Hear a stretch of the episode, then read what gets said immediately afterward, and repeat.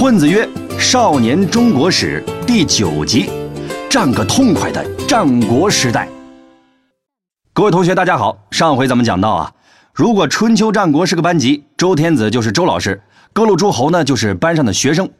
经过烽火戏诸侯这个事儿之后，周老师的威信一落千丈，再也管不住学生了。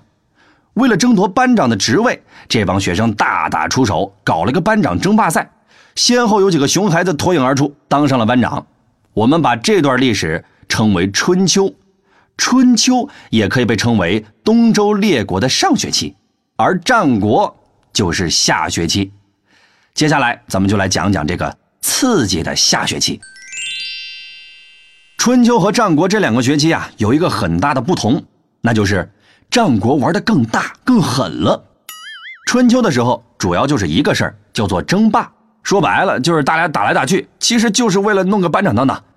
表面上还是很尊敬班主任周天子的。那些小国呢，虽然被兼并了，但是那些大国互相再怎么打，都没有吞并对方的能力。打输了认个怂就完事了，没有生命危险。可到了战国就不一样了，班里的软柿子都被捏完了，剩下的几个全是硬茬子，相互之间打起来可就不是认个怂这么简单了。谁要是输了，谁就得直接退学滚蛋。从春秋过渡到战国的这个阶段呢，就有好几个曾经的大国被打退学了，而他们挂掉的方式主要有两种，一种是外部原因，跟别的同学打架打不过，技不如人，甘拜下风。一种是内部原因，后院起火，家里出现了白眼狼。因为外部原因就是打架打不过被干掉的，咱们上一集其实就已经讲到了。中国古代的第一忍者勾践，忍辱负重，卧薪尝胆，最后把吴国给 KO 了。吴国就属于打架没打过，直接领了便当的那一类。吴越争霸是春秋时代争霸赛的最后一场。而越国干掉吴国这个事件，成为了战国时期同学们解决矛盾的标准流程，该留留，该走走。比如楚国干掉鲁国，齐国干掉宋国，韩国干掉郑国等等。除了打架没打过挂掉的，还有一批同学比较憋屈，自己后院起火，一不小心领了便当。齐国和晋国就是典型代表。咱们先来看看这个齐国，作为班里的高富帅的代表。姜子牙的直系后裔，想当年春秋的时候是第一个当上班长的，称霸全班。可是到了战国时代，大家要真刀真枪的开练了，齐国却突然肚子疼，自己先趴下了。这是咋回事呢？原来呀，这是因为齐国的内部出现了问题，齐国的国君管不住自己手下的小弟了，这帮小弟成天打来打去，也不把国君放在眼里，其中。有个姓田的小弟最生猛，他们老田家在齐国当了上百年的大官，势力庞大，实际上掌握了齐国的实权。后来啊，干脆废了国君，自己当了老大。齐国本是姜子牙的后裔，所以代代国君都姓姜。现在被老田家的人给取代了，所以历史上就把这件事叫做田氏代齐。于是，春秋战国时代的齐国就有两个。姜齐和田齐，他们的关系大致是这样的：春秋的齐国全部都是姜齐，战国只有前期很短的岁月是姜齐，后面全是田齐。新的齐国虽然是个山寨货，但实力不容小觑，一直在班级里的刀光剑影里啊撑到了最后。姜齐虽然被田齐给取代了，但是好歹还留下了个齐国的牌子。相比之下，晋国就更惨了。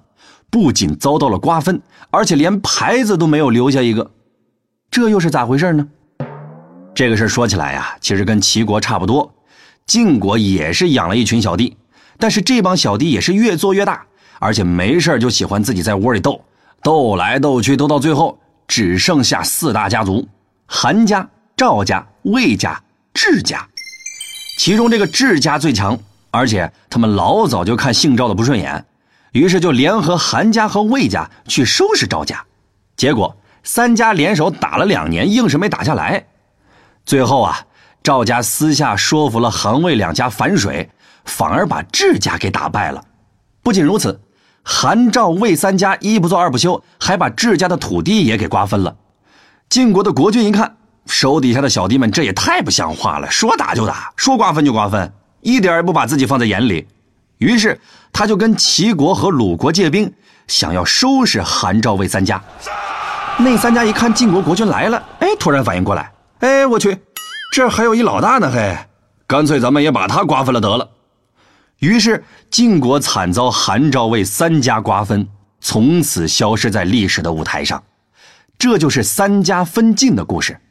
而韩赵魏三国再加上齐秦楚燕四个老牌劲旅，共同组成了战国七雄。后来所谓的战国历史啊，基本就是这七个国家勾心斗角的事儿。讲到这儿，你有没有发现呐？其实齐国的田氏代齐，还有晋国的三家分晋，有一个共同的特点，那就是国君的实力不如臣子的实力强，最后被臣子夺了权。这算是应了那句老话。出来混总是要还的。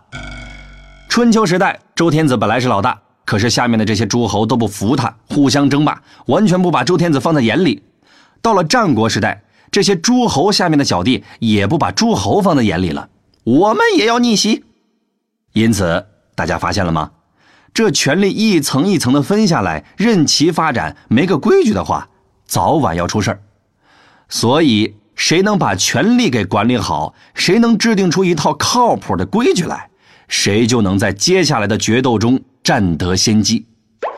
于是呢，战国七雄纷纷开始尝试各种各样的创新和突破。这些措施有个闪闪发光的专用名词儿，那就是变法。这些变法的同学，有的成功了，有的失败了，而这就是咱们下一集的内容了。好了，咱们来总结一下这一集的内容。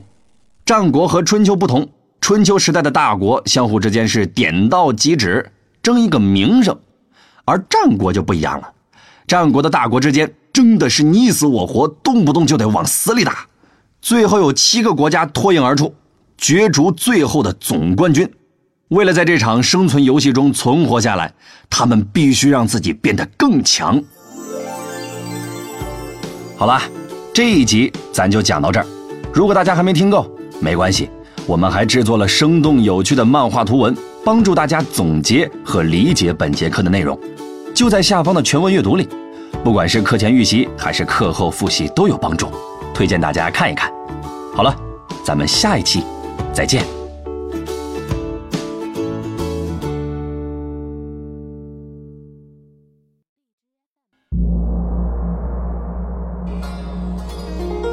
尧舜禹夏商周，春秋战国大乱斗，一个秦，两个汉，三国英雄点个赞。